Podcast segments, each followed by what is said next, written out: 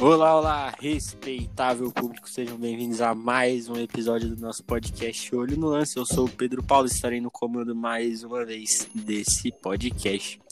Bom, hoje é um episódio onde a gente vai abordar um pouco sobre os técnicos do futebol brasileiro. Fizemos um episódio já sobre isso, inclusive nosso primeiro episódio. Mas hoje vamos falar um pouco sobre o decorrer das rodadas, o decorrer da temporada, como as coisas estão e como terminam nesse ano de 2020. Enfim, fiquem agora com Silvio Luiz e com a nossa vinheta e depois vamos para esse episódio. Aí, olho no lance! Minha Nossa Senhora! Muito obrigado, Silvio Luiz. Vamos dar início a esse episódio. Lembrando a vocês, nosso e-mail que é prog.olhonolance.gmail.com prog se escreve P-R-O-G. Mandem sugestões de tema, mandem suas mensagens. Se quiser patrocinar, a gente pode patrocinar também. E, enfim, é isso. Vamos começar cumprimentando nossa bancada. Aleph Nogueira, seja bem-vindo. Valeu, Pedro. Falou, ouvintes e amigos aqui da bancada, né? No caso, só um. Estamos desfalcados hoje mais uma vez. Vamos aí trocar um papo aí sobre os técnicos novamente. É isso, vamos lá falar sobre isso. Raina Oliveira, seja muito bem-vindo. Muito bom dia, boa tarde, boa noite a todos. Sei que vocês sentiram minha falta aí nesses últimos dias, mas estamos de volta para debater muito sobre os técnicos brasileiros novamente. Agora vamos ver né, se mudou aquele nosso conceito do, do começo do ano, se algum outro técnico entrou nessa briga para melhor técnico brasileiro, se são os mesmos, e debater um pouco do campeonato que se desenha para essas últimas rodadas aí de Brasileirão, Comebol Libertadores e muito mais. É isso, nosso primeiro episódio sobre os técnicos, que foi antes da temporada começar. Se não foi no começo da temporada, eu não, não, não me recordo agora. Mas, enfim, muita coisa mudou de lá para cá, muita gente foi demitida, muita gente chegou. E, enfim, o Alisson não tá presente hoje, porque o Alisson é que nem aquele jogador do seu time que se lesiona 50 vezes por temporada e joga três jogos. É o Alisson. Ele aparece em três podcasts e falta 50. Mas, enfim, é importante a gente lembrar, semana passada não tivemos podcast por um problema na minha internet. Né, acabou. A gente sabe que a internet que a energia em Goiânia não é a melhor coisa do mundo, então acabou chovendo, caiu a internet, fiquei sem internet cinco dias e não consegui editar o podcast.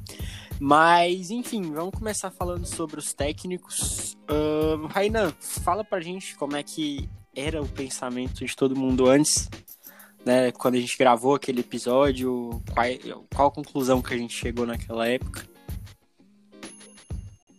Bom, galera, quem não assistiu, assista, né? Mas nós debatemos muitos técnicos brasileiros e de Paoli, né? É, os brasileiros e estrangeiros também que trabalham no Brasil. Né? Dentre eles, é, falamos muito do Sampaoli, Renato Gaúcho, que ultimamente deu mais uma declaração polêmica aí nas últimas semanas, né? Falou que a equipe dele era a melhor do Brasil novamente, novamente tomou de quatro. Esse cara é incrível, né? Toda vez que ele fala que a equipe dele é a melhor do Brasil, costuma tomar goleada. É, só que, falamos muito só do que dessa, dessa vez, ontem, inclusive, ele falou lá, né? Não, mas o problema é que o Santos gastou 200 reais e recebeu um Guaraná de troco. Então é um elenco muito caro. é, é, muito engraçado, é do Renato, né? Tivemos aí também o Rogério Ceni que quando a gente fez aquele podcast estava no Fortaleza, né? Também foi apontado para nós como um dos melhores técnicos do Brasil. Agora mudando de equipe, vamos ver, né? O que é, com as nossas opiniões. E bom, o Pedro, o Odair Helma, Odair Helma também que estava aqui no, no Brasil, né? Onde ele mudou de time, foi para a Arábia. E bom, são esses e o Cuca também que não, não a gente não debateu muito, mas cabe também ser muito interessante. Sim, uh, desde o início da temporada, desde o fenômeno Jorge Jesus no Brasil, do ano passado, ficou com aquele estigma né, de técnico internacional presta, técnico brasileiro não. Tudo que a gente tem aqui é ruim, tudo que a gente tem aqui não presta, tá ultrapassado. Hoje, com tudo que aconteceu essa temporada, com vários técnicos mostrando que o que o Jorge Jesus não é qualquer um que consegue. Você mantém esse pensamento, Aleph? Você acha que os torcedores ainda mantêm esse pensamento ou alguma coisa mudou de agosto para cá? Bom, acho que nós podemos ver uma mudança aí, né? Já que alguns técnicos brasileiros é, que já se destacavam antes, se consolidando, e além disso, outros aí que eram muito questionáveis é, também é, dando a volta por cima, né? Acho que dois exemplos claros seria o Fernando Diniz e o Odair Hellman, que apesar da campanha com o Internacional ano passado, era muito questionável, muito questionado, né? Do estilo de jogo e tudo mais. É, só que é, é muito sazonal, né? Toda temporada nós vemos isso, né? O que dá certo, o time que ganha o título e esse treinador sendo estrangeiro, acaba virando moda, digamos assim. Assim como foi lá com o Felipão e aquela, aqueles dois times né, que ele tinha, que valorizou aquele clube que tinha mais elenco. Depois com o Jorge Jesus valorizou o técnico estrangeiro e o, e o técnico que repetia time, né? Já que o Flamengo rodava muito pouco o, o time dele, né? Era a mesma. Todos os jogos tinham a mesma base ali. Então, eu acho que isso vai se alterando, né? É, de acordo com a temporada e do que dá certo, né? E é uma visão muito imediatista, né? Que eu acho que ca cada maneira, é, seja rodando o elenco, seja repetindo, seja um técnico estrangeiro, seja um técnico brasileiro, cada um tem seu valor e deve ser analisado de forma particular, né? Só que muitas das vezes a gente vê esse imediatismo, né? O, o PP. Mas hoje eu já não, não vejo é, as pessoas valorizando tanto o técnico estrangeiro. Embora a gente veja aí um certo sucesso já do Abel Ferreira, com o Palmeiras.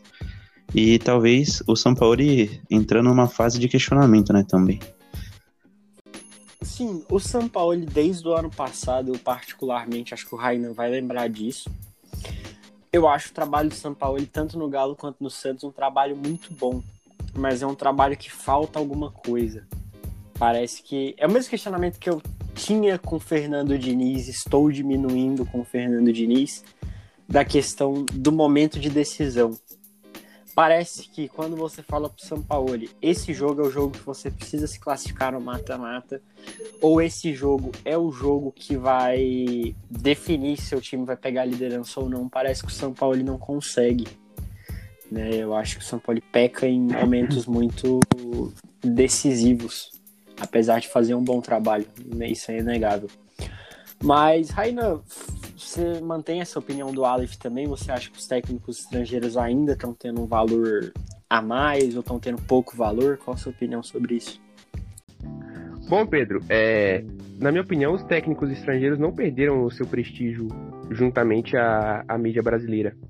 Eu acho que o que aconteceu foi que a, a mídia é um pouco imediatista, como o Aleph falou, cara. Às vezes até nós pecamos um pouco nisso, né? De ser um pouco imediatista não ver o trabalho do cara e sim só ver resultados, né?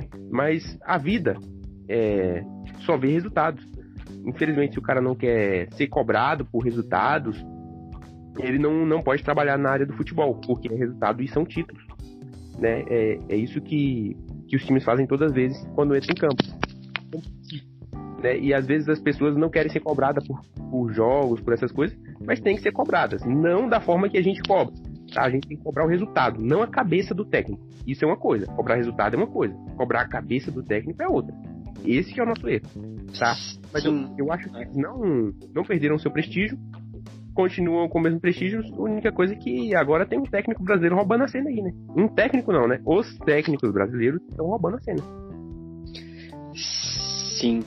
É importante a gente falar porque muitas vezes não adianta nada você mudar o chefe e não mudar a equipe. Né? Talvez seja mais efetivo se você mudar os jogadores em si do que o próprio técnico, ainda mais na questão imediatista.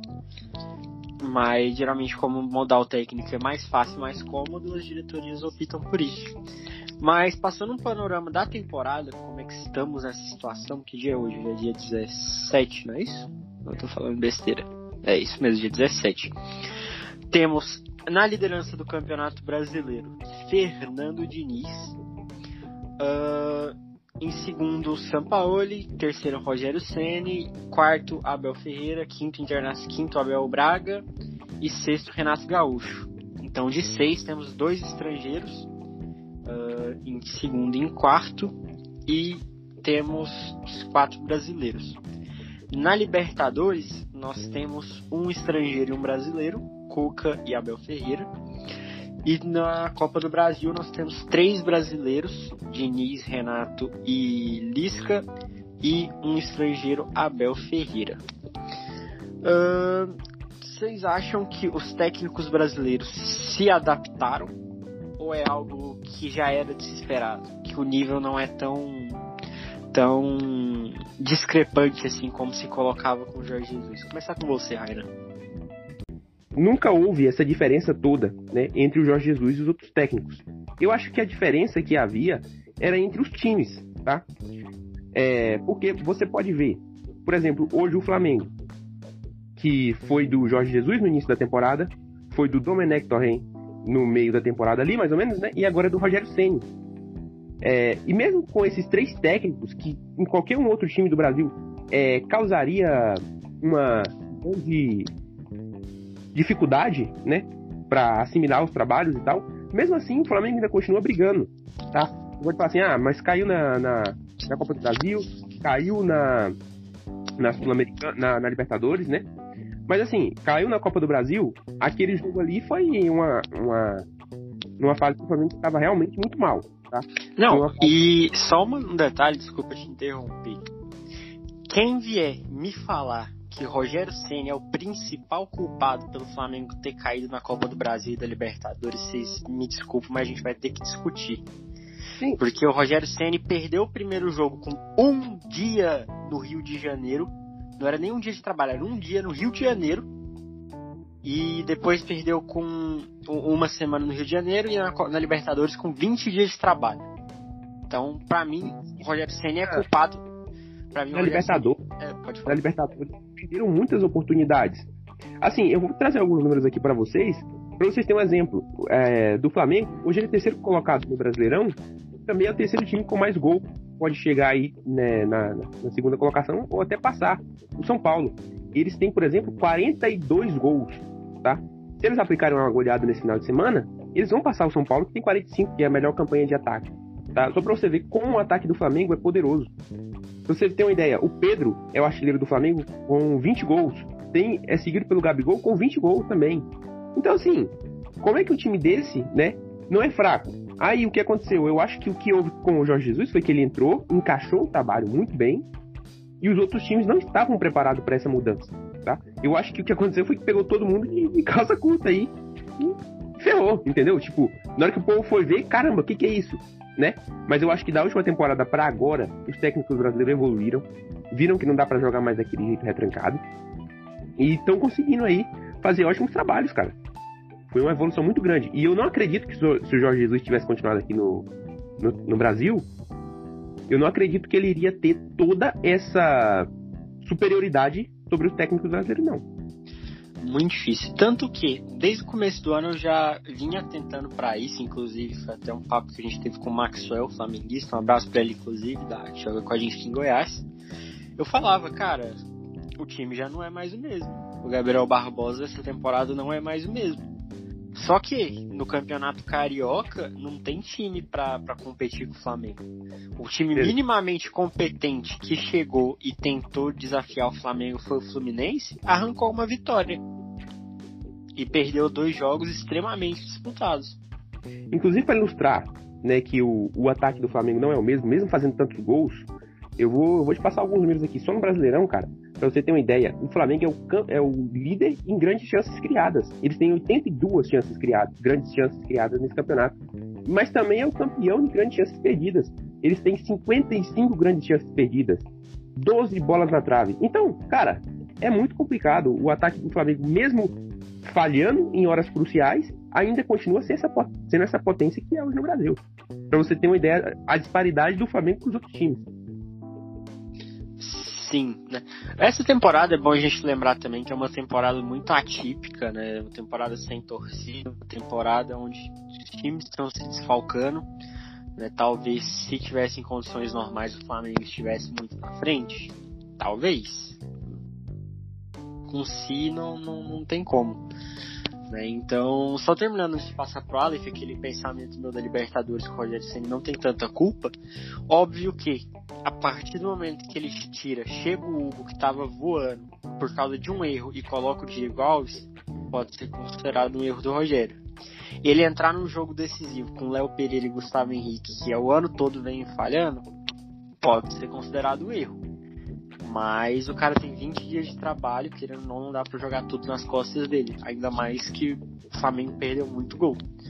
Mas, enfim, Aleph, você acha que. Qual foi o fator predominante para os técnicos brasileiros evoluírem? Você acha que a pandemia foi o fator principal, que eles tiveram tempo a mais para se adaptar?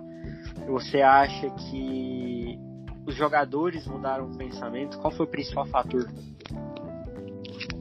Então, eu acho que partiu dos técnicos mesmo. Acho que nós vemos uma evolução gradativa ao decorrer das temporadas. Se você, se nós formos observar, né, é, pelo menos na, na minha interpretação, em questão de ideias de jogo, por exemplo, hoje a gente já vê muito mais times fazendo uma pressão alta. Hoje a gente já vê muito mais times tentando sair com a bola é, lá de, desde lá de trás. Então, isso é uma evolução dos técnicos. Agora sim, eu acho que 3, 4 anos atrás, você já tinha técnicos que pensavam assim. Porém, eu acho que um dos grandes erros dos técnicos novos, sobretudo, era a, a relação deles com os atletas. E eu acho que o maior exemplo é o Roger Machado. Porque se você for ver o Roger Machado falando de futebol, pelo menos eu, particularmente, me encanto. Porque você vê que ele tem ideias claras de futebol, só que você vê que rapidamente o time dele se desgasta. Não, não mantém, né? Foi com o Bahia, foi com o Palmeiras, só que não chegou nem no ápice, né? Não, não ficou. Não, não jogou muito bem por um bom tempo. Então, eu acho que assim. É, tem três pilares, né? Digamos assim. As ideias de um, de um técnico, que eu acho que vem evoluindo. A relação dele com o elenco e como que ele vai fazer o time dele executar aquelas ideias, né? Então, os treinamentos dele. Eu acho que isso nós vemos uma consolidação do Renato. Eu acho que é indiscutível que o Renato tem uma Renato Gaúcho tem uma bela relação com os atletas. Você vê ideias modernas de jogo. E eu acho que o Fernando Diniz, nessa ele consolidou isso de boas ideias e uma relação boa com o elenco, porque se você for perguntar, todos os atletas amam o Fernando Diniz, né?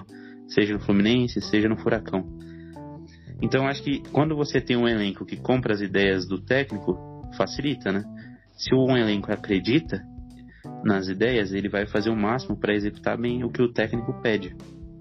Então acho que o que, que foi preponderante é, para os técnicos evoluírem, né? Sobretudo essa safra nova, a relação com o elenco, com os jogadores. Por exemplo, é, tem uma entrevista do Thiago Neves, né? Num canal de YouTube. É, vou até dar o crédito aqui. É, o canal é Rica Perrone. Uh, e o Thiago Neves lá conta como que foi o Rogério Ceni quando chegou no Cruzeiro, né? E na interpretação do Thiago Neves, ele achou que o Rogério Ceni foi muito grosseiro, muito arrogante, falando assim. Ele chamou algumas lideranças e falou: "Ó, oh, vocês são muito velhos, eu não posso jogar com todos vocês". Então, aquilo já fez com que ele perdesse o elenco. E e consecutivamente ele não conseguiu interpretar, é, aplicar as ideias dele de jogo, né? E você viu que logo mais o Rogério Ceni acabou perdendo essa queda de braço, né, no Cruzeiro. É, eu não estou dizendo que é certo ou errado, eu tô dizendo que é isso que acontece. E eu acho que os técnicos têm que se adaptar para ganhar, sobretudo os jogadores. Eu acho que o Renato e o Fernando Diniz fa fazem muito bem isso. E por isso que ambos estão lá na frente, né, na, na tabela do, do se, se formos falar em técnicos brasileiros, né? Assim, os dois, principalmente o. Vou falar os dois, não, não, vou colocar um na frente do outro, não. Talvez possa colocar o Renato ainda na frente no, no, no quesito, porque tá há mais tempo. Mas os dois vêm trabalhando muito bem com a base, né? O Renato, como ressaltamos em várias vezes, vários episódios, o Renato sobe atletas à base o tempo todo. Todo ano praticamente descobre um atacante novo e o Fernando Diniz é a mesma coisa. O Fernando Diniz não tem peças de qualidade. Isso, na minha opinião, é inegável. Mas ele trabalha com o que tem, trabalha com a base e vem fazendo um trabalho muito bom. É, Raina, que, qual a sua opinião sobre isso?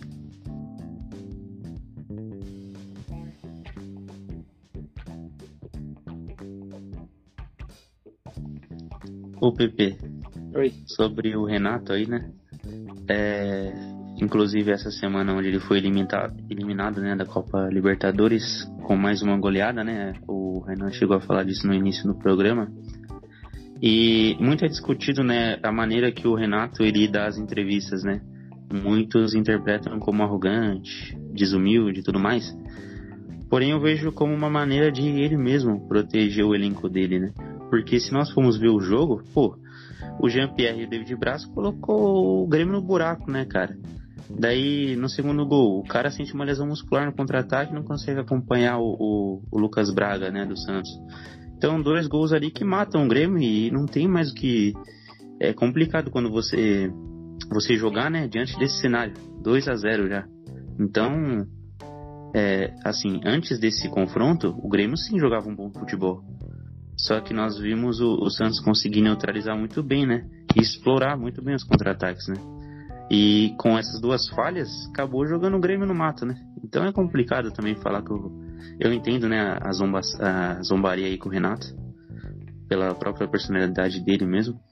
Ele provoca isso, mas eu, eu acho que eu até gosto, né? Porque ele protege muitos atletas dele. Ele não chegou lá e falou mal do Jean-Pierre, que deu um passe horrível pro David Braz, não falou mal do David Braz. Ele chamou a responsabilidade. Eu particularmente gosto desse estilo de técnico que é assim, de dentro para fora uh, não expõe o time. Mas lá dentro, com certeza, ele deve ter dado uma dura no Jean-Pierre, deve ter falado, oh, amigão, você ferrou o time. Mas, cara, não tem necessidade dele chegar numa entrevista e descascar o Jean-Pierre, descascar o David Braz, descascar o. Enfim, quem quer que seja. Né? Eu acho que o técnico tem que zelar, antes de tudo, pelo ambiente do time. Porque, da mesma forma que um, se um atleta chega e fala, ah, esse técnico aqui não presta, as ideias desse técnico são ideias burras, igual ideias vazias, igual o Thiago Neves e outros fizeram com o Rogério Senni se o técnico chegar e falar dos atletas, eu acho que é pior tão quanto. Então, eu gosto desse estilo do Renato. Eu acho que o Renato, que ele não é um personagem, tá? Ali o, o Renato com certeza não é desse jeito fora das câmeras. Muito difícil que seja. Mas, cara, o personagem que ele criou é um personagem que particularmente eu gosto. Acho que é um negócio muito dele que outros técnicos poderiam é, aderir, né? Porque é diferente. É muito diferente de tipo um Abel Braga chegar e falar: foi lindo, o time jogou, perdemos, mas foi lindo. Não, cara, não, não foi lindo. Perder não é lindo. Mas você chegar e falar: olha, perdemos, aconteceu isso, isso isso, e pô, fazer o quê? Eu acho que são situações totalmente diferentes esse tipo de declaração do Abel, né, acaba machucando muito o torcedor, né? Então é importante você mesclar nessas duas coisas, entender o sentimento do torcedor e ao mesmo tempo proteger seus atletas, né? Porque o torcedor com certeza ele não tá nem pro atleta, ele quer xingar e tal.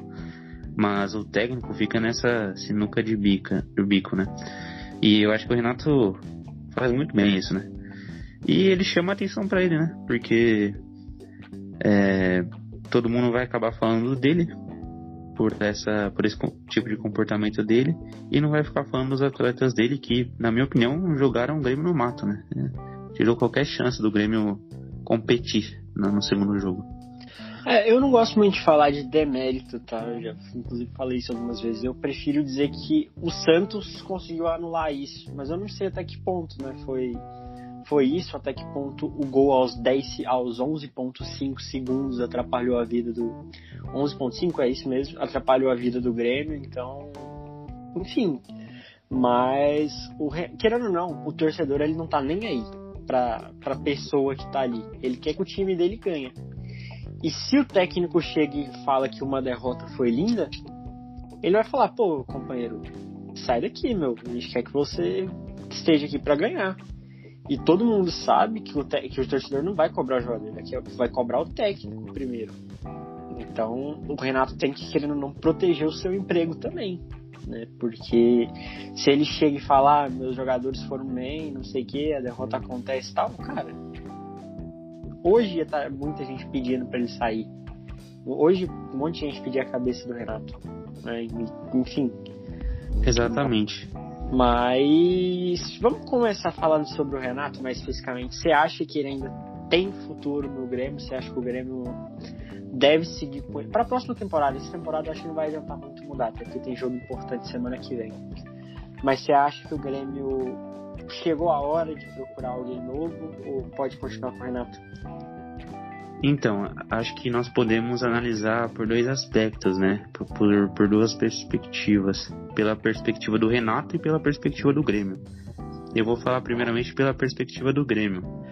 Eu, particularmente, é, diante da instituição Grêmio, eu manteria o Renato, porque eu não vejo o desgaste do Renato com o elenco e nós já vimos que o Renato consegue dar a volta por cima, né?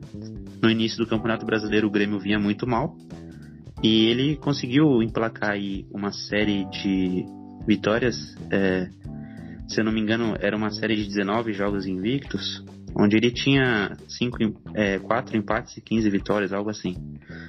Então acho que o Renato ele consegue se reinventar, ele consegue pensar jogadores da base. Eu acho, pela perspectiva do Grêmio, eu não demitiria o Renato não. Só que parece que o Renato está de saco cheio, né? Surgem alguns boatos que para essa temporada ele já não queria ficar, que ele fez uma contra-oferta de renovação.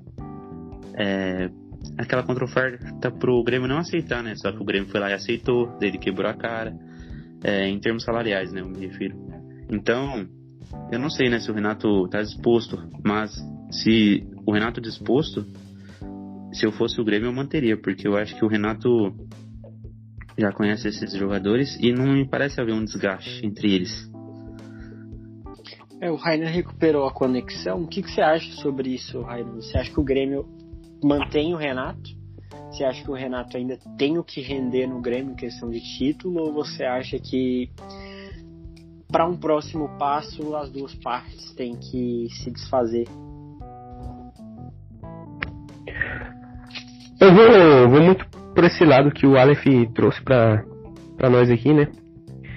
Que o Grêmio, para o Grêmio é muito vantajoso continuar com o Renato ainda, cara. O Renato ele realmente se reinventa e ele faz muito com pouco, né? É, se você for ver o, o Grêmio até fez algumas contratações para essa temporada, né? Contratou jogadores do Cruzeiro, a maioria, né?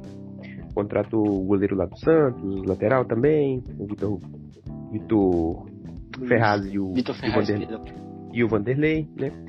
Mas assim, não foram grandes contratações, cara. Se você for ver a base do time do Renato ainda hoje, são uma molecada, né?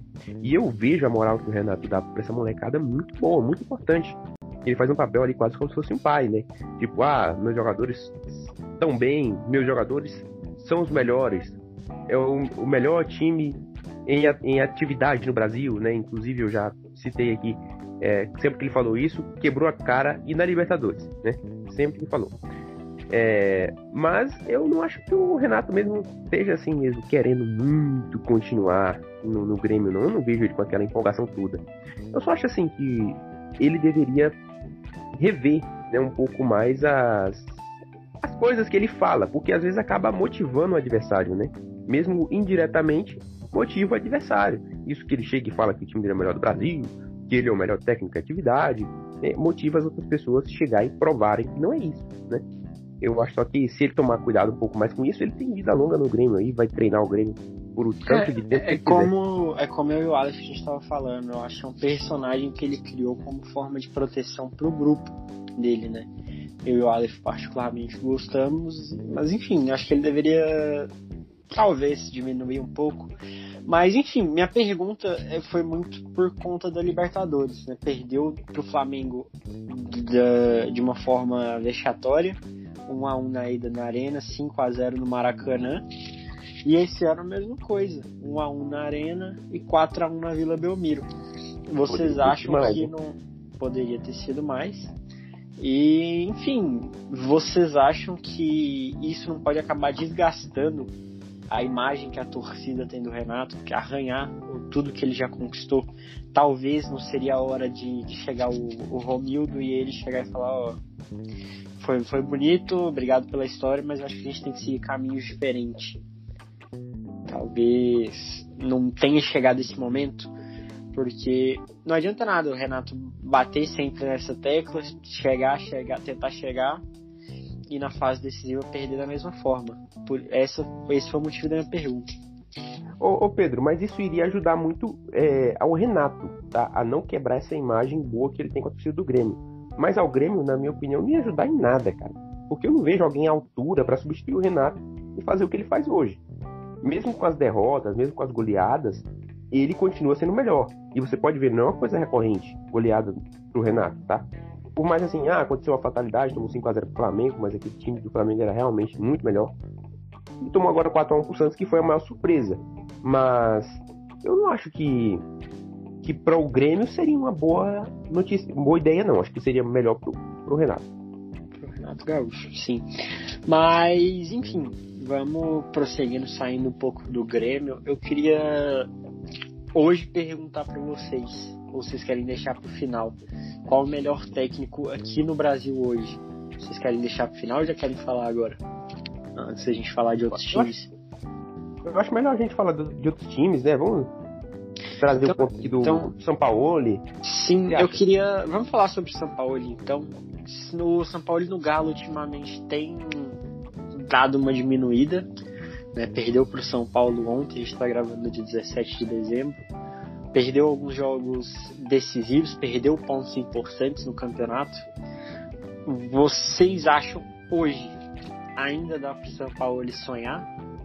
Ou não? Com o título desse ano, no caso. né? O Galo só tem um brasileirão, então no Campeonato Brasileiro. Vou começar com você, Raina, depois o Aleph já pega direto. Ô, ô Pedro, por que, que eu quis trazer o São Paulo agora, né? O São Paulo foi eleito por nós, né, o melhor técnico da última, no nosso último podcast. Então, por isso que eu quis trazer ele. E, e, assim, há esse sim, eu acho que há um, um desgaste um pouco grande assim da, da imagem dele, cara. Porque é que nem você falou, ele sempre tá ali no páreo para ganhar, sempre ali em segundo lugar no Brasileirão.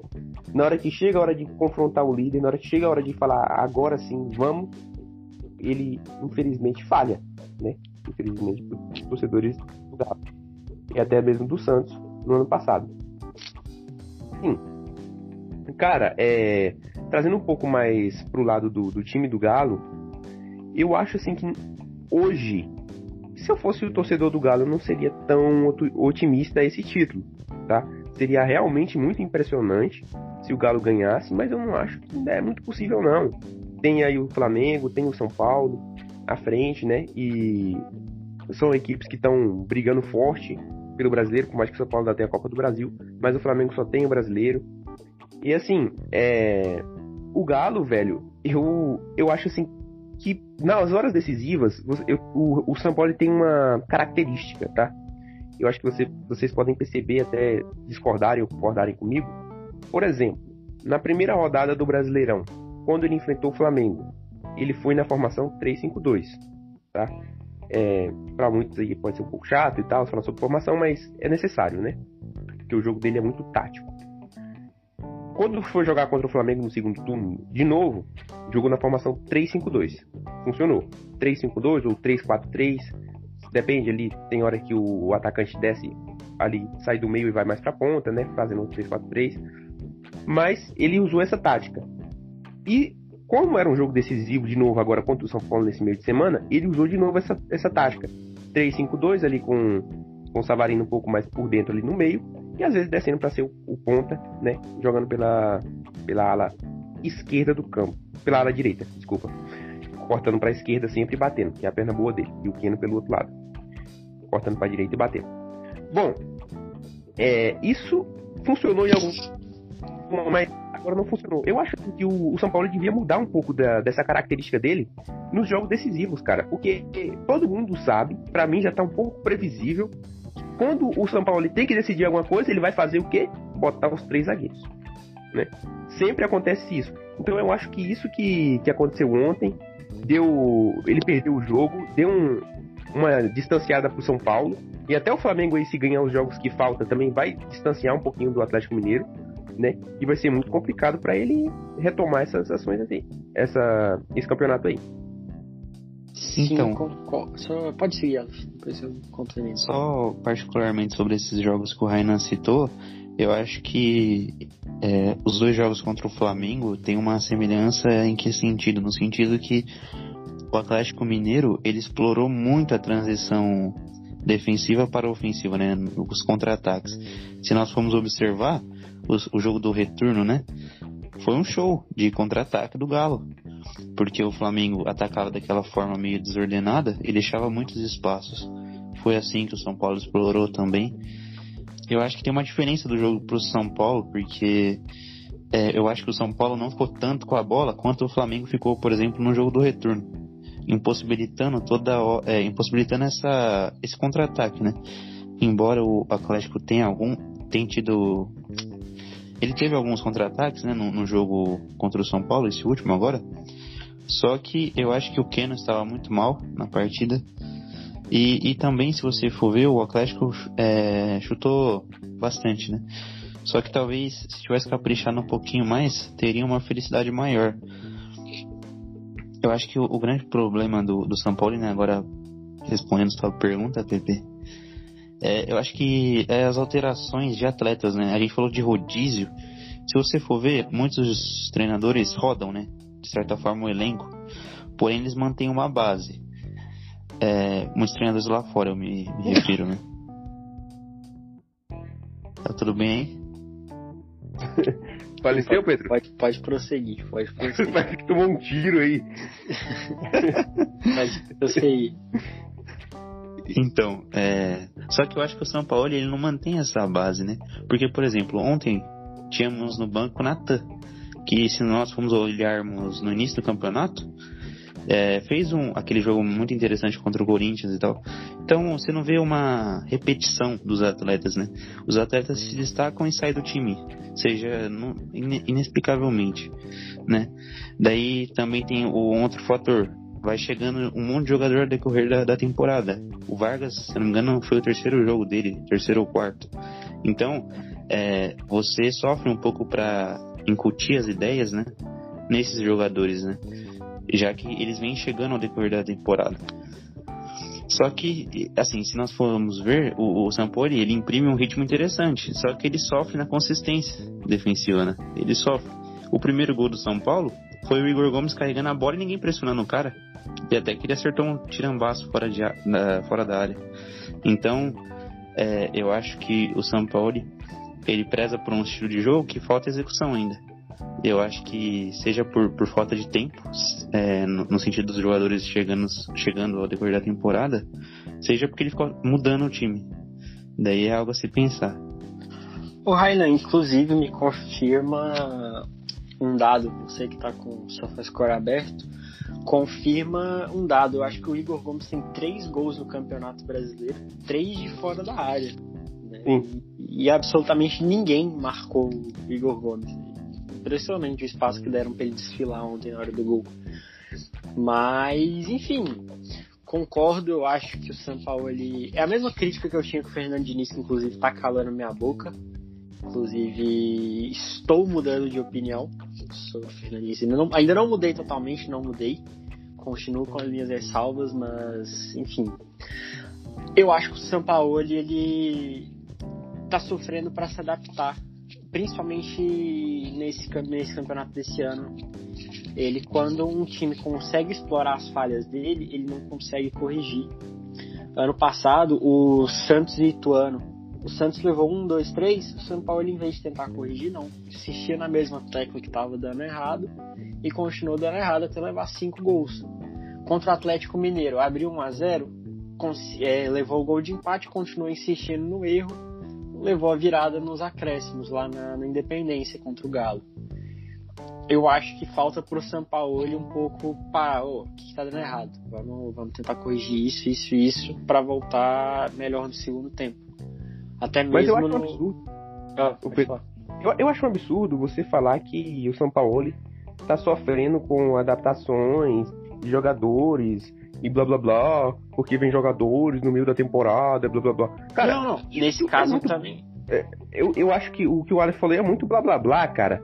Porque se você for ver, é, o, o Atlético Mineiro é o time que mais tem tempo para trabalhar desde o início da temporada, tá? Desde o início da temporada.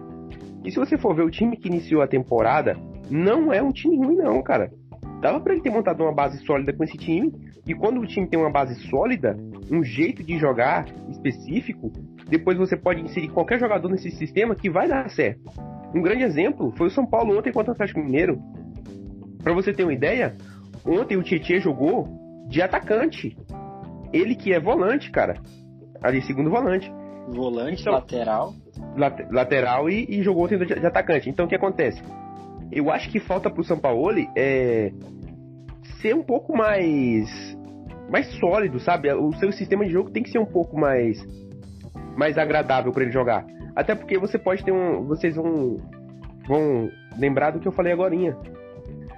Quando ele jogou contra o Flamengo e contra o São Paulo e até contra o Inter mesmo, no que empatou de 2 a 2, jogou no 3-5-2, tá? Aí quando ele vai pegar uma equipe mais fraca, ele joga no 4-3-3, por exemplo. Como é que você quer que a equipe renda contra, uma equipe, contra um time grande no 3-5-2 se você não joga com esse sistema, com esse sistema é, toda vez, né? Então é isso que é o problema do, do São Paulo. Ontem o que o São Paulo fez? Inteligentemente botou só o Brenner na área, que ontem estava muito claro que ele era centroavante, e o Tietchan para flutuar entre o ataque e a, e a, e a defesa, entre o ataque e o meio campo. E aí ontem, ficou três ontem... zagueiros marcando um. Ficou totalmente perdido. Sim. Ontem eu não assisti tanto o jogo, eu vi só os melhores momentos porque eu tava assistindo o jogo do Santos. Mas eu senti que o Brenner, pela primeira vez, não, jog... não conseguiu jogar tão bem. Talvez por estar três jogadores focando nele, eu senti que ele perdeu gols que geralmente ele não perde, inclusive. É um detalhe que a gente pode abordar mais para frente. Mas, enfim, eu concordo. Eu acho que o único time que não pode reclamar de tempo, ou que menos pode reclamar de tempo, é o Atlético Mineiro. Porque o São Paulo tá com duas frentes disputando firme nas duas. O Grêmio tava com três frentes disputando firme nas duas. O Flamengo, até semana passada, tava com três frentes disputando forte nas três. O Palmeiras tá disputando forte nas três. E o Galo só tá com o brasileiro, cara. Eu acho que tem erros que o São Paulo não deveria estar tá cometendo eu acho que o Galo deveria estar pelo menos um passo à frente dos outros, coisa que a gente não está vendo. Então, é, só, só respondendo o Rainan, né? Então, eu abri essa possibilidade mais para, assim, caso o ouvinte quiser, né, aceitá-la, mas eu também concordo com você, Rainan. É, como eu disse, a, a, essas duas visões, né, seja ele não consolidando um time, uma base, seja os jogadores chegando ao decorrer da temporada. É, eu até concordo mais com você mesmo, Renan. Porque, como eu disse, né? Alguns jogadores se destacam e saem do time. Parecia ele no ano passado com o Carlos Sanches, né? Então é curioso. É, mas eu acho que o São Paulo não vai mudar. Acho que a ideia de jogo dele é essa. Você esperar que o time seja consistente, eu acho que não vai ser. O que pode acontecer é que essas bolas que, os, que o Atlético Mineiro tem que não entram, ela começar a entrar e o, e o Galo começar a ganhar, entendeu? Só que eu acho que vai sofrer da mesma forma. É, só que se essas bolas começarem a entrar, eu acho que vai ser uma dose de sorte, porque se ele não mudar o esquema. É, é mesmo, vou voltar a citar o Fernando Diniz. Se você não muda a forma de chegar, insistir na, me na mesma maneira de chegar, e você tá vendo que não tá dando certo, isso não vai mudar magicamente. Você tem que arrumar, tipo, vamos um exemplo bobo. Pô, eu tô vindo pelo meio toda vez, não tá dando. Vou tentar subir um lateral para tentar chegar pela ponta. Vou, não, tá então, dando, pe, não tá dando pela ponta, vou tentar limpar pro meu, meu meio campo para abrir com espaço livre, entendeu? Acho que você tem que criar variações da forma até... de chegar para essa bola entrar. Eu até concordo com você, só que, por exemplo, eu é um pensamento que eu tenho, né? Eu acho que na cabeça dos técnicos ele tem uma ideia de jogo, né? E ele acredita que aquilo dará certo. E talvez só não vem dando por falta de execução, né? Como deveria ser. E talvez, não estou dizendo que é, talvez esse seja o problema do Galo. O São Paulo tem ideias. Talvez ele não está na maturação adequada ainda para executar bem essas ideias. Só que é, ele pode, poderia até mudar, né? Ele poderia até ser mais flexível nas suas ideias. Só que eu acho que ele não, ele, ele não será, entendeu? Eu acho que ele não será. Não, sim, Inclusive, uma coisa que eu tenho aqui. Sobre, sobre os jogadores do Galo, cara. É muito interessante. O Galo é a única equipe no Brasil, ou uma das únicas, que tem jogadores de todas as características, tá? Se você for ver ali, tem ali o, o, o, o Johan, que é um meia mais articulador, o, Nato, o Natan, que é um meia mais articulador, né? Tem o Savarino, que é muito driblador, que é uma coisa que, inclusive, o Fernando Diniz, em entrevista, falou que falta hoje aos times do Brasil. Tem o Keno também, que é muito driblador e rápido, né? Tem jogadores ali de todas as é, características. Eu até entendo essas mudanças, tá? Que ele faz toda vez em todas as partidas. Ora ele entra com o Alan Franco, ora ele entra com o, o Savarino, o Keno. Ele sempre anda mudando ali aquela, aquele trio ofensivo. Mas eu não acho que esse seja o caminho, cara. Eu acho que ele tem que dar sequência. Por exemplo, vocês vão se lembrar no começo do campeonato. O Natan tava jogando um bolão. Um bolão. O que, que ele fazia? Vai dar sequência pro moleque? Não. Ele tira o Natan e coloca o Johan. Aí o Johan começa a oscilar, oscilar, oscilar. Quando a fé começa a jogar um bolão. Aí o que, que ele faz? Tira o Johan e bota, sei lá, bota o Caleb ontem. Aí o Johan oscila. Quando ele começa a pegar o ritmo, tira também. Então, eu acho que ele.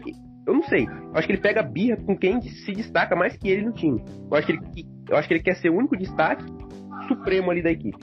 É isso, eu concordo com o Aleph na, na questão das ideias e tal. Só que, cara, como você quer manter uma ideia se a base de jogador que dá certo você não mantém? Uma base de ideias complexas como a do São Paulo, que é um técnico extremamente tático, eu acho que precisaria de uma base de atletas que fossem os atletas de confiança dele, que fosse, cara, esse cara tá se destacando, vou manter. Só que não Renan falou, o cara se destaca, ele bota no banco. Mas a gente não sabe o que acontece nos treinos, a gente não sabe o que acontece ao longo da semana. E talvez o cara ao longo da semana não faça nada no treino. Aí tem ô, sentido ele tirar. Mas assim, cara, eu já sei. Aqui só nessa conversa eu citei três jogadores, cara. Não é possível, não é possível que esses três jogadores não façam nada no treino. Aí, assim, a gente tem que pensar assim: tu, tudo tá acontecendo, tudo tá dando errado. Será que o problema são as coisas que estão dando errado ou será que sou eu? Sim, é, é isso que eu falei. Eu acho que falta a reflexão, falta abrir mão do orgulho do seu esquema e falar, cara, o que, que tá dando errado, o que, que eu posso melhorar. Em vez de você bater na mesma tecla 38 rodadas, você já errou, cara. Vamos, vamos seguir. Que que, a partir desse momento, tudo que passou, passou. O que, que eu posso fazer a partir daqui? Ô, ô, Pedro, mas o problema do São Paulo não é, não é o que tá errado. É o que tá dando certo que não tem sequência. Por exemplo, se você for ver a última partida contra o Atlético Paranaense, cara, foi um jogaço. O Atlético Paranaense foi amassado pelo Atlético Mineiro. Primeiro no primeiro tempo. Teve gol anulado do Atlético Mineiro. Teve gol que valeu, né? Teve pênalti perdido. E o Atlético Mineiro ganhou só de 1x0, mas poderia ter sido 3 ou 4. Mas assim, por que, que ele não manteve aquele time? Por que, que ele tem que fazer uma mudança tão drástica assim? Sabe? Para surpreender o que todo mundo pensava que ele ia fazer? Então, eu acho assim que ele não surpreendeu. Eu acho que ele surpreenderia muito mais se ele entrasse com um time mais ofensivo, tipo um 4-3-3, do que com 3-5-2. E o 3-5-2 eu já esperava que só... Só, só sobre isso, é que eu acho que também depende dos adversários, né? Talvez na cabeça dele ele tenha que alterar as características dos jogadores é, por conta da, das características do adversário, né? Talvez ele pense assim, é, isso serviu bastante também, né? Quando, por exemplo, um técnico colombiano veio treinar o São Paulo, que o Osório era muito criticado também por isso, por alterar demais a, a escalação. É, eu só acho que assim, é, o São Paulo, eu acho que o, o São Paulo ele teve méritos, né?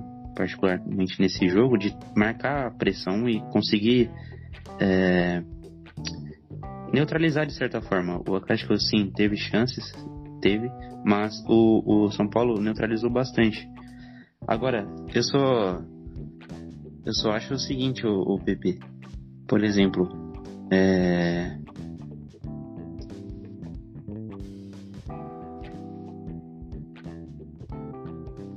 Aleph. Caramba, na hora da opinião é foda. É, o Aleph caiu, mas vamos esperar agora e ele retorna pra mas pior que parou de gravar, né? Ou não? Provavelmente se ele cair, pode gravar. Legal. Hã? Tem como eu ouvir? Tem, né? Dá pra ver, né? Tô aqui, tô aqui. Não, acho que não caiu. Confirma se tá gravando. Pera aí. Se estiver gravando, já pode prosseguir. Onde que vem essa porra? É só eu varrendo na tela, hein? É. Sim. Não tá aparecendo aqui não, velho. Será que tá gravando? Deixa eu ver, deixa eu ver. Deixa eu ver. Que a última vez que você falou que não tava gravando, tava gravando. Não, aqui tá. Parar a gravação, então tá gravando. Não, então tá gravando. Então pode prosseguir. Agora já esqueci o que eu ia falar. É, o Aleph caiu, então ele esqueceu que ele mas vamos seguir. Só pra gente não ficar tão preso no. no, no Flamengo, vamos. Galão. prosseguir. É, perdão, no, no Atlético. Vamos partir para os próximos times e eu vou colocar todos no mesmo grupo, vocês já comentam todos de uma vez. Cuca, Fernando Diniz, Rogério Ceni e Abel Ferreira. Raina, como estão esses técnicos? Como estão os trabalhos deles? Você acha que esses técnicos podem sonhar com mais coisa na temporada? Ah, aonde esses técnicos podem chegar? Se você quiser destacar um, um depois É. do outro, depois do outro, pode ficar à Eu vou, vontade. eu vou destacar um aqui primeiro. Não, sim, eu eu coloquei, eu coloquei todos no mesmo grupo pra gente já, já dar uma caminhada aqui, pra o episódio não ficar muito longo, mas você pode. Sim, aí, se vocês tiverem alguma coisa contra a minha fala, fale, e, ou então cale-se pra sempre. Aí eu vou deixar o, bifinho pegar outro. Eu vou pegar aqui o Rogério Senna, tá? O estilo de jogo do Rogério Senna aqui. Vamos deixar o Diniz por último. Pode Acredito. ser. Pode ser. Bom, o Rogério Ceni, cara, é, a mudança dele do Fortaleza pro Flamengo foi uma mudança assim um pouco é um pouco inusitada, assim. Eu não esperava que o Rogério Ceni ia sair do Fortaleza pro Flamengo. Mas agora sobre o estilo de jogo que ele tentou implantar no Flamengo, eu acredito assim que pro estilo de jogo do Rogério Ceni tem que ter um- uma uma quantidade de treinos relevante, cara. Não dava pra ele manter o time naquelas três frentes brigando e brigando forte. Eu acredito assim que se ele quisesse continuar na Libertadores ou na Copa do Brasil, ele iria ter que abdicar um pouco do Brasileirão. Não dava pra ganhar tudo. Ninguém ganha tudo num, num país, cara. É muito difícil uma, uma equipe ganhar as três ou mais competições. Até o Bayern de Munique, que é super dominante na Alemanha, não ganha tudo. Então, assim, eu acho que o que aconteceu no, no Flamengo foi que perdeu uma competição e aí desandou, né? Porque eles não aceitam perder nada. Mas assim, sobre o estilo do Rogério ele tentou trazer uma coisa do Fortaleza pro Flamengo, eu acredito, tá? Ele, no começo do seu trabalho, quando estava um pouco mais desfalcado, ele tentou entrar com um time um pouco mais veloz, tá? É, para quem não, não conhecia o Rogério no Fortaleza, ele era um time, ele gostava de atacantes rápidos pela beirada, né? E ali um centroavante na área para fazer o gol, tipo 3 4-3-3, né, normal. E aí ele entrou com o Vitinho algumas vezes, não rendeu. Michael. Michael também. Michael que tá muito mal no Flamengo, cara. Eu não sei o que acontece. Inclusive, inclusive, eu não sei o que é pior, se é o futebol ou aquele cabelo dele, que, pelo amor de Deus. O cabelo não, não- não posso comentar, mas, cara, é, ele tentou trazer algumas ideias pro Flamengo. E hoje, assim, eu não sei se tá dando certo ainda. É muito vago a gente falar do Rogério Ceni no Flamengo. Porque, por exemplo, pegou um, um Coritiba, ganhou de 3 a 0 foi dominante e tal, mas é o Coritiba, tá? Tipo, ainda tomou um gol. Aquela zaga do Flamengo é muito questionável. Eu acredito, assim, que o Flamengo teria que ter um pouquinho mais de proteção à defesa, porque aquela zaga ali vai entregar muito. Muitos jogos e muitos gols eles entregam, né? Contra o Santos, meteu 4x1, aí você vai falar assim, caramba, que goleada. Mas se você for ver, cara, o Santos tava jogando completamente reserva. Tá? E, O e Santos estava com três jogadores de 15 anos, no- de 15 a 16, de 15 a 18 anos no, no- no final da partida. sim, e aí você vai, vai pegar é, é, essa partida e vai ver que o Santos, né, tomou esse tanto de gols porque abdicou de marcar. O Cuca tacou foda-se. Sabe? Ele falou assim: eu não quero mais marcar, eu quero fazer gol. E aí deu no que deu, cara. Perdeu ali o meio campo por causa da qualidade do Flamengo. E aí acabou perdendo o jogo. E assim, o, o Rogério tá fazendo uma coisa que eu acredito no Flamengo aqui que vai dar certo, tá? Ele tá voltando à base do Jorge Jesus. Se você for ver, o time tá mais parecido com o time do Jorge Jesus. Ele botou o Gabigol de novo, o Bruno, Bruno Henrique, né? É tipo aquela coisa, time que tá ganhando não se mexe, né? E foi o que ele fez, e tá dando certo. Vamos ver agora para essa continuidade, continuidade de trabalho. Mas assim, o que vai cair no, no, no Rogério Ceni? Será que ele vai manter o time do Jorge Jesus porque deu certo ou ele vai tentar manter fazer suas ideias dar certo?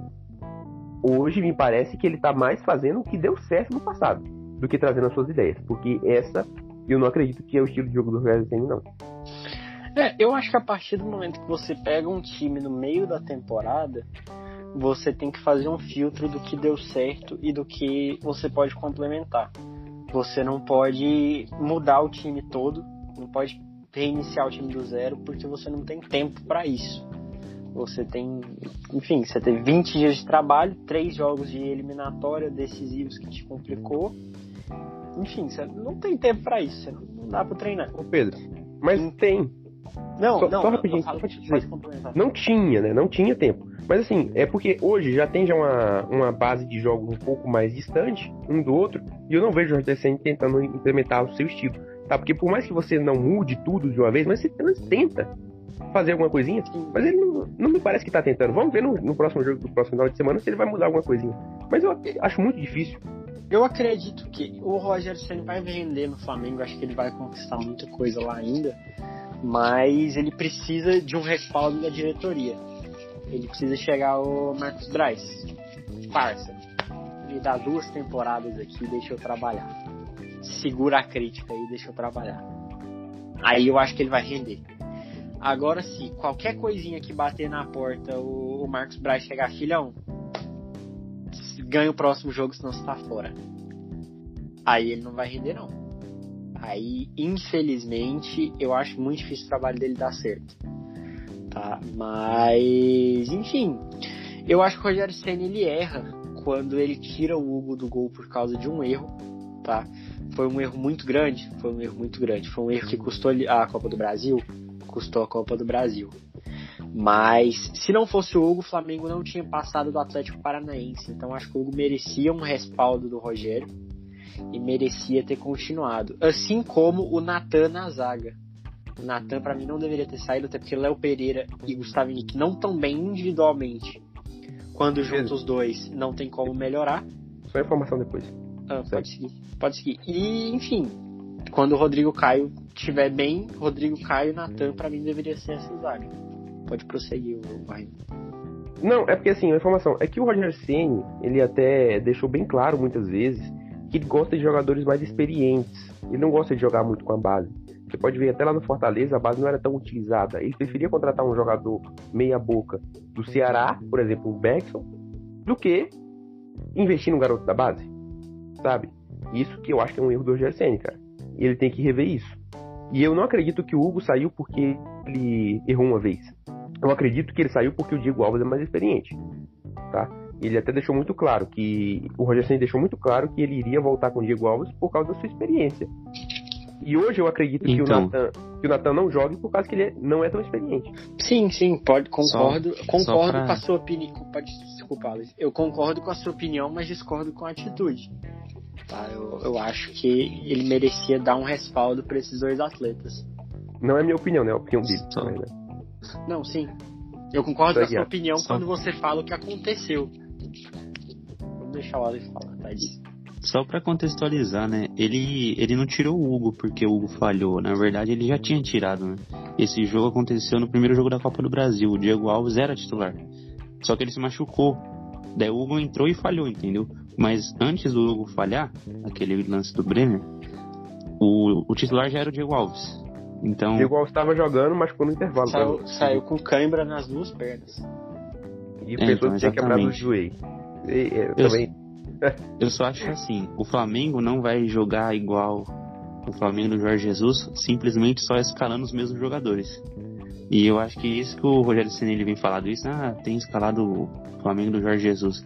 Mas claramente você não vê é, o Flamengo jogando como aquele Flamengo. Porque falta ali ideias. E eu não tô falando que é mal ou ruim, tô falando que as ideias são diferentes.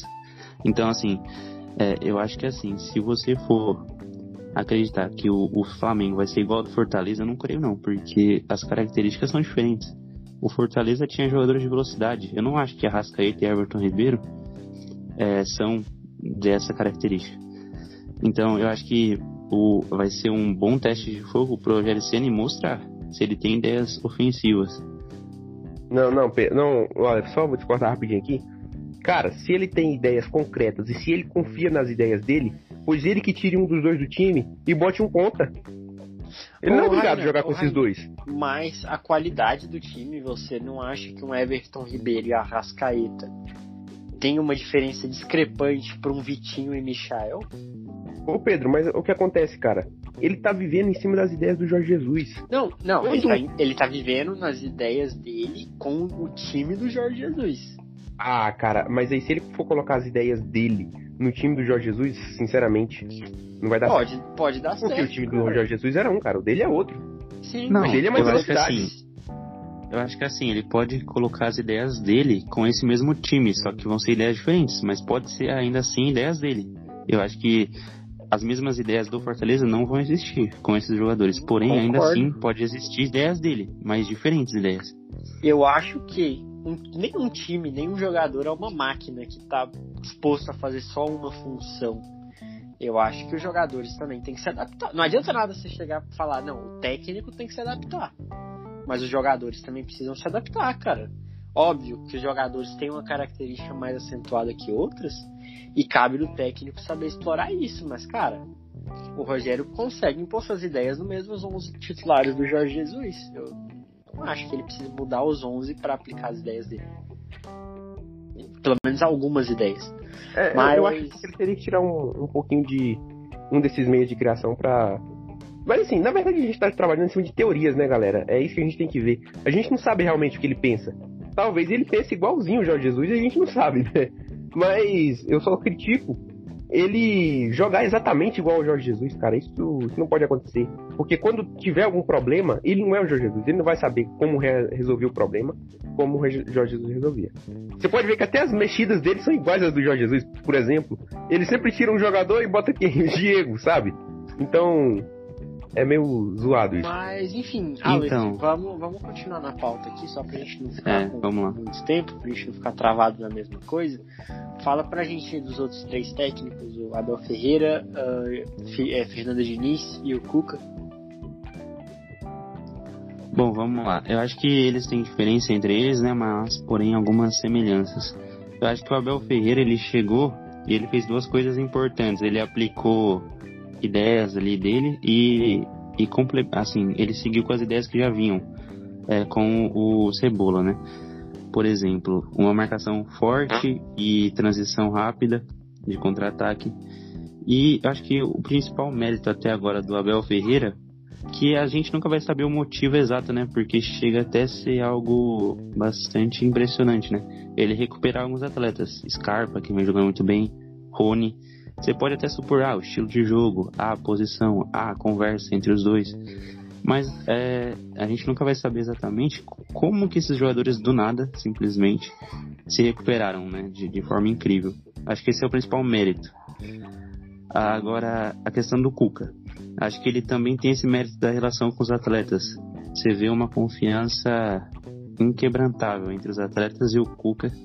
E sobretudo os atletas da base, né? Que se você reparar, né? Os atletas da base sempre entram com vontade e tudo mais. E isso pode compensar alguma carência técnica e tudo mais, dependendo do jogo. O Cuca foi acho o que mais Cuca- errou, né, Wallace? Inclusive. É. Aham, falei. Não, é, assim, só pra falar sobre o Cuca, porque ele não tinha já um grande material um ano, né? E ainda veio a Covid, é, quebrou mais ainda as pernas dele, e aí ele ainda continuou mantendo o seu trabalho. É, firme É, forte, cara. Ele Incrível. ainda, ele ainda também tem o. Ó, o Klopp acaba de conquistar o técnico, o melhor técnico do mundo pela segunda vez seguida. Enfim, eu acho que ele ainda contou com a lesão do. do. Do, do, do Carlos Sanches, esqueci o nome do cara. E o Soteudo fora agora também. Ele tá perdendo seus principais jogadores e o time se mantendo. E o time não, não muda. E é, só, só pra comentar agora um pouquinho aqui sobre o Abel, o, o Alex, pra gente ir pro Diniz assim, com um pouco mais de ênfase, por causa que ele né, vem fazendo, eu acredito, o melhor trabalho hoje. É, o Abel, cara, eu, eu vejo nas entrevistas dele um cara que confia muito no- nos seus atletas.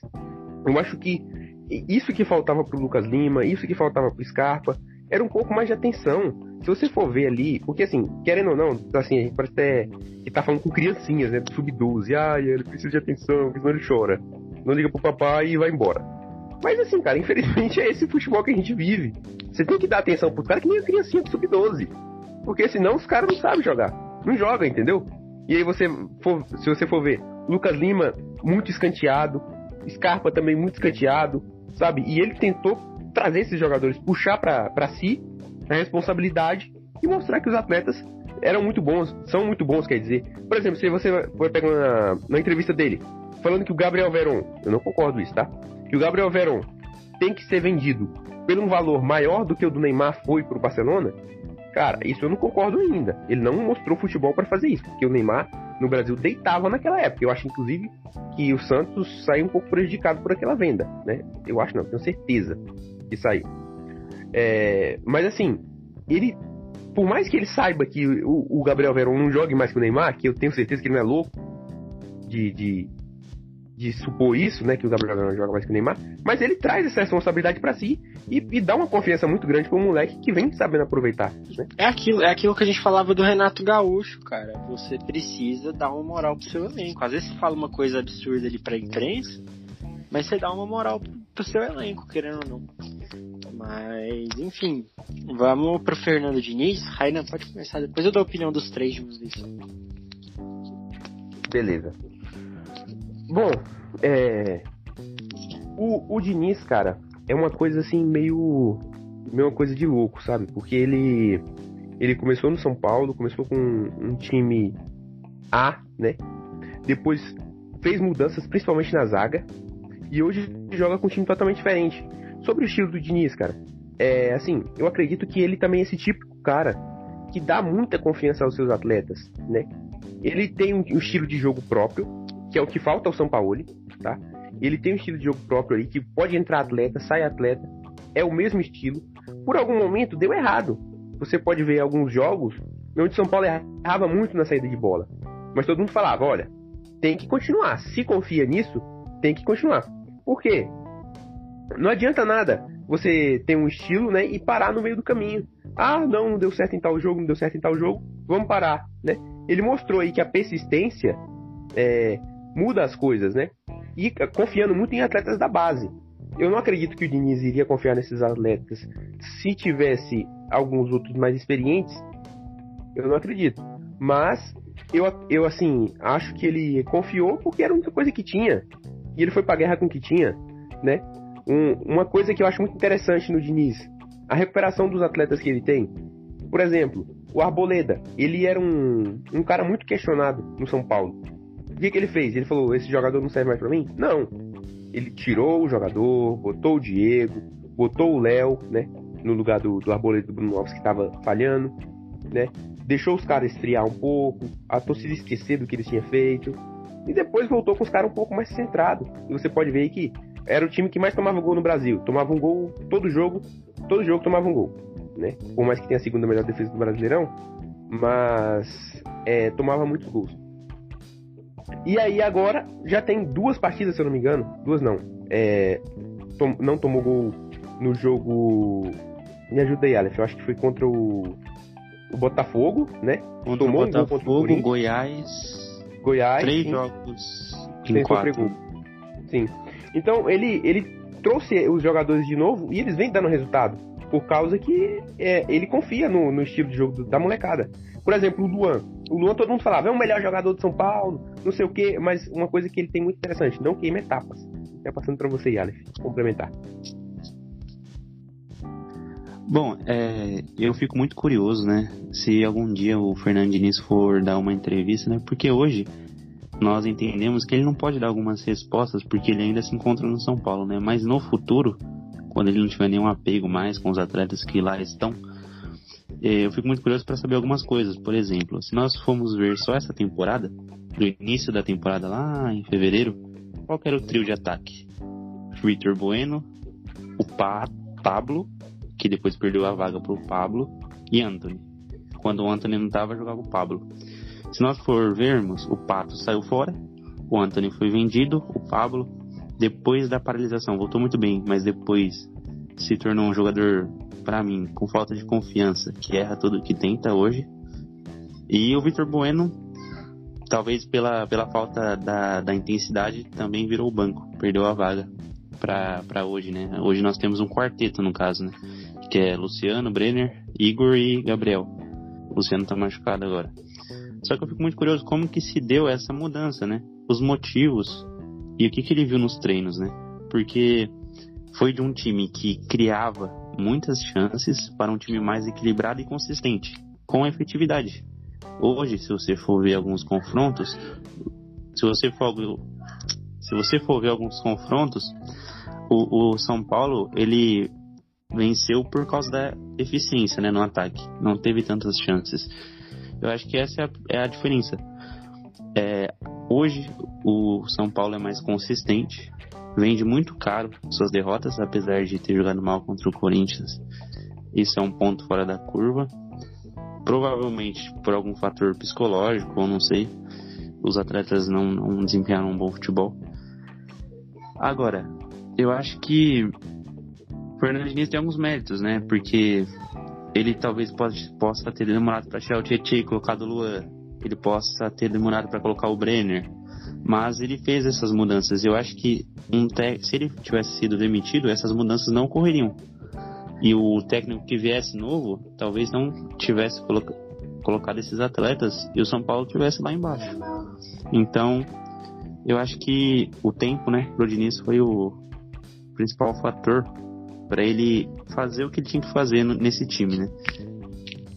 Inclusive, Alex, só trazendo um ponto aqui que você citou sobre as chances, né? Hoje o São Paulo é a equipe que cria tanto, que apesar de criar muito, né? Da, da, dos times da parte de cima da tabela, porque não tem como você estar ali em cima se você não criar tanto, né? Você tem que criar obrigatoriamente. Mas se você for ver, hoje o São Paulo, ele é o time que mais tem gols do Brasileirão, tem 45. É o, a segunda melhor defesa, com 21 gols sofridos. Mas se você for ver, não é, time, não é o melhor time de grandes chances. Por exemplo, o São Paulo cria 53 chances, criou, teve grandes, 53 grandes chances no Campeonato Brasileiro. Sabe? Atrás de Atlético Mineiro e Flamengo. E faz muito mais. Então, assim, é... até vamos ver aqui nas grandes chances perdidas, que o Flamengo perdeu 55, o Atlético Mineiro 40 e o São Paulo só perdeu 28. Então é um time que teve uma. com dois centravantes ali dentro da área, uma eficiência muito maior e uma quantidade de gols muito, muito boa. E para você ter, pra vocês terem uma ideia também, o São Paulo é um time que arrisca muito de fora da área. Isso se dá e, e tem muitas grandes chances perdidas por causa disso, porque às vezes conta como, como uma grande chance um chute de fora da área. Mas todo mundo sabe que um chute de fora da área não é como um chute ali de pertinho. Né? Então, é, é um time que cria, não cria tanto, apesar de criar muito, mas sabe aproveitar muito bem as suas chances que tem.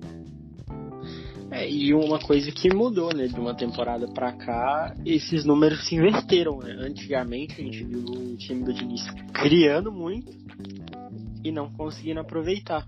Então, mudou bastante nisso. Eu tô pegando um dado aqui que eu queria até confirmar. Pedro, só pra eu, pra eu contar aqui então pra vocês, será que ele não se, não se reinventou como técnico?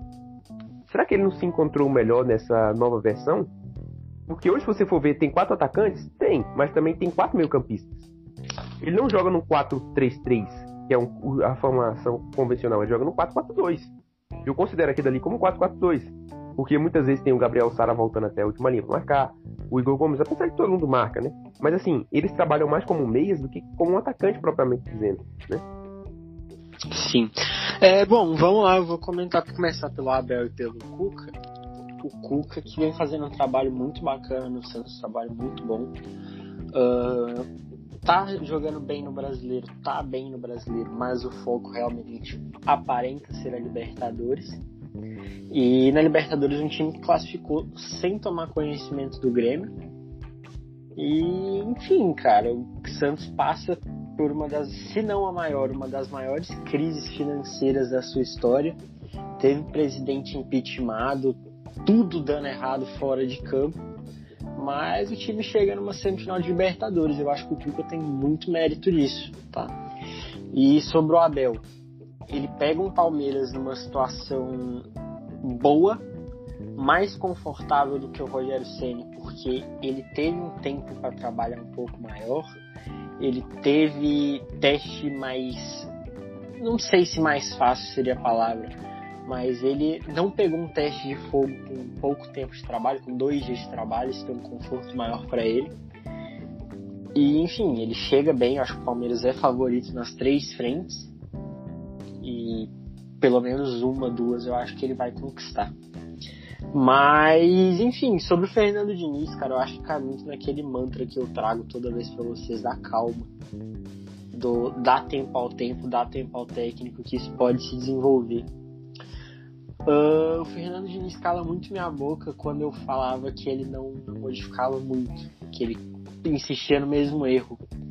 Ele muda, veio, mudou a zaga várias vezes durante a temporada, veio, improvisou o Tietchan onde que ninguém imaginaria, veio, descobriu o Brenner do nada, um jogador que ninguém dava nada, vem fazendo o gol com quem não quer nada. E, enfim, vem, para mim não é o melhor técnico hoje do, do Brasil, ainda tenho minhas ressalvas a ele, mas vem conseguindo tirar aquela visão que muita gente tinha dele de que ele não sabia se adaptar. Falta para mim ainda ele conseguir ganhar contra times que são mais fracos. Eu acho que o principal erro dele hoje é esse, perder ponto para time que ele não poderia. Corinthians, outros, enfim. Mas contra time grande ele vem batendo de frente, ele vem batendo contra o Flamengo, ele vem batendo contra o Galo, vem batendo contra o Inter, contra o Santos. Contra o, contra o Santos até menos, que contra o Santos ele empatou, mas contra o Palmeiras, enfim, vem bem. E, enfim, vai conquistar o Campeonato Brasileiro? Não faço ideia. Mas se conquistar vai ter muito mérito. E eu acho que o Fernando Diniz teve todos os motivos do mundo para ser demitido. Ele teve tudo. Tudo que a, a mídia gosta, tudo que a diretoria gosta para demitir um técnico. E a diretoria do São Paulo tem muito crédito tem muito. Caso venha conquistar o Campeonato Brasileiro, a diretoria do São Paulo tem muito crédito nisso. Em bater no peito, segurar a crítica e falar: Eu vou manter o Fernando Diniz. Fernando Diniz, você tem o respaldo, faz seu trabalho aí. Porque quando ele cai pro Mirassol todo quebrado, poderia ter caído. Muitos técnicos cairiam nessa situação. Quando ele cai na Sul-Americana, muitos técnicos cairiam naquela situação. Quando ele perde pro Corinthians, pediram a cabeça dele. Pouca gente, mas pediram.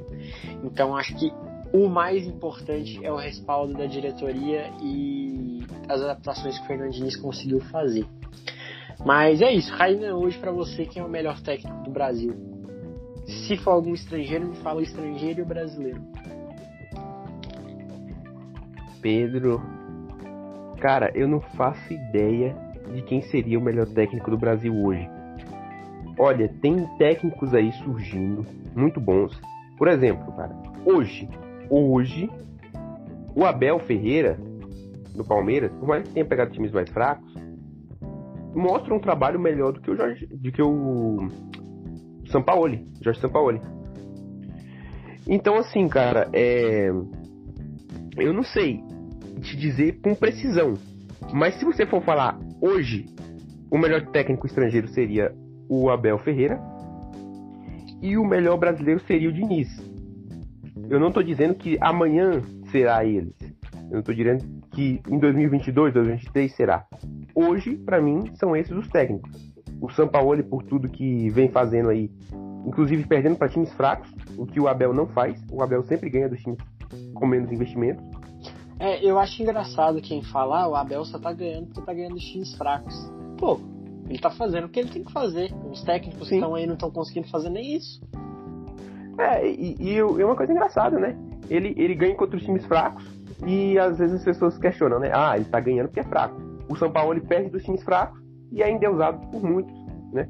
Então, e olha, e não vem dizer, e não adianta nada dizer, ah, o time do, Galo tá, tá passando por uma transformação, tá se transformando. Não tá, cara.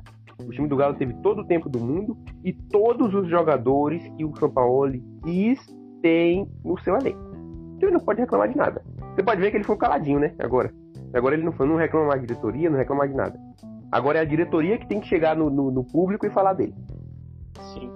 Um, e para você, Alex, qual o melhor técnico do Brasil? Caso seja um estrangeiro, eu quero um estrangeiro brasileiro. Mas caso seja um brasileiro, se você quiser falar só dele, tranquilo também. Ah, cara, eu acho que não tem como. É difícil você fugir do que o Rainan disse aí. E só sobre o Abel, né? Pô, eu acho injusto com ele, né? Falar que ah, ele só tá vencendo porque são times fracos. Para mim, esse é o tipo de sujeito que só vê o resultado, que não vê o jogo, porque no jogo você vê que o Palmeiras aplica o que o Abel fala na entrevista. Eu quero um time fazendo XY. Você vê o Palmeiras, o time faz XY. O que, que isso significa?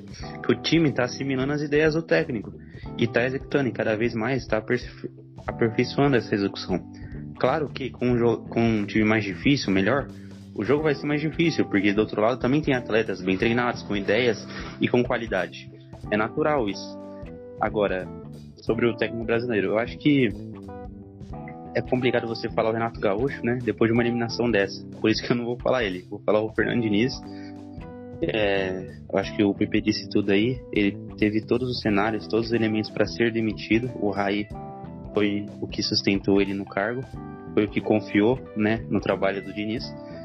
E eu acho que talvez fique um, uma pergunta aí, né, para um próximo podcast. Se o Diniz ele se aperfeiçoou, o time do Diniz se aperfeiçoou porque ele mudou de ideia ou ele começou, o time dele começou a executar melhor as ideias dele mesmo? Fica essa discussão para algum próximo aí, podcast. Sim, algum dia a gente pode falar especificamente do Fernando Diniz. Bom, chegamos ao final de mais um episódio. Rainan Oliveira quer passar o Instagram pra galera, se despedir. Ficou um episódio bem longo hoje, passamos da uma hora. Bom, me, me despedir de todos vocês, né? Muito obrigado. É, a todos que nos ouviram até agora e agradecer, né? Agradecer essa bancada maravilhosa que esteve aqui. Todo mundo se disponibilizou a vir gravar. É, agradecer aos ouvintes do nosso podcast, né? Muito obrigado pela sua audiência. Semana que vem queremos estar aqui de novo com mais um episódio. É, semana que vem é Natal e Ano Novo. Então, vamos pegar essas duas semanas de férias e a partir do dia 7 a gente já volta. Olha só. Galera, vai lá no, no, no Instagram. Férias. Passa o Instagram mesmo, Pedro? Depois eu passo. Quando a galera esqueceu o que eu falei, eu passo. É, vão lá e xinguem ele porque tá vendo, né? Tá vendo o que tá acontecendo. Não, não, eu quero eu, dar, eu, eu quero dar folga a trabalhar. Eu quero dar folga pros correspondentes. porque eu tô aqui toda, toda semana. Underline Pedro Paulo 12, vamos lá. É isso aí, é isso aí. Dá folga então, assim, é... Muito, muito obrigado a todos. Tenham uma ótima semana, né? E pelo jeito, depois das férias a gente volta em, em 2021. Um ótimo final de ano, curtam bem as festas. E vão lá seguir no Instagram, né? Rainan Oliveira. Com é YN no final. É isso, Rainan Oliveira. Você tirou o 07 do nome, agora é só Rainan Oliveira? Não, é o Alisson. Ah, então é isso aí. Confundi. Mas enfim, eu falei das férias, vamos, vamos conversar ao longo da semana aí, dependendo, a gente ainda tem um episódiozinho antes do ano acabar. Mas enfim, Aleph, caso não tenhamos, se despeça pela última vez nesse ano, nosso podcast. Bom, bom Pedro, bom Rainan, mais uma vez satisfação imensa fazer mais esse podcast aí pra, pra galera.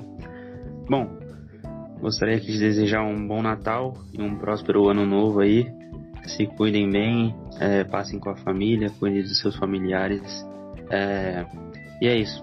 É, cuidado aí nas festas, mas sempre aproveitem da melhor forma possível, pois nós não sabemos o dia de amanhã. É isso aí. Ah, você vai passar Instagram, Instagram, Instagram, Twitter, WhatsApp, o povo se chamar aí. Bom, vamos lá. É Aleph Underline Nogueira 08. Isso aí, Instagram. sigam ele lá. Foto de treino, foto na academia. sigam ele lá. Bom, é, também.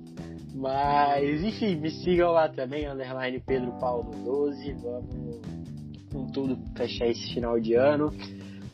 Quero agradecer uh, o Rainan, Aleph, o Alisson também, que não está presente hoje, mas quero agradecer por esses dois meses e meio de podcast.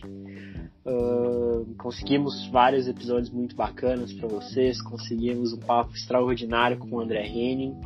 Uh, temos outros podcasts com outros convidados que estão encaminhando, em breve teremos novidade. Então, enfim, quero agradecer a todos vocês também que nos ouvem toda semana, que nos ouvem, enfim, que deixam o nosso podcast no seu Spotify. E, enfim, é isso. Aproveitem as festas de ano novo, usem máscara, tentem ao máximo não aglomerar, mas se protejam, façam álcool e tal, mas ao mesmo tempo aproveitem, é uma data que particularmente eu gosto bastante, que é o final de ano, então é isso. Nosso e-mail, quem quiser entrar em contato conosco, mandar sugestão de tema, mandar alguma mensagem, patrocínio, enfim, prog, que se escreve prog, É isso, meu Instagram mais uma vez, underline Pedro Paulo 12. Sigam lá e até as próximas semanas. Se voltarmos em 2020 ainda, até semana que vem. Caso contrário, até 2021. Um abraço a todos e até mais.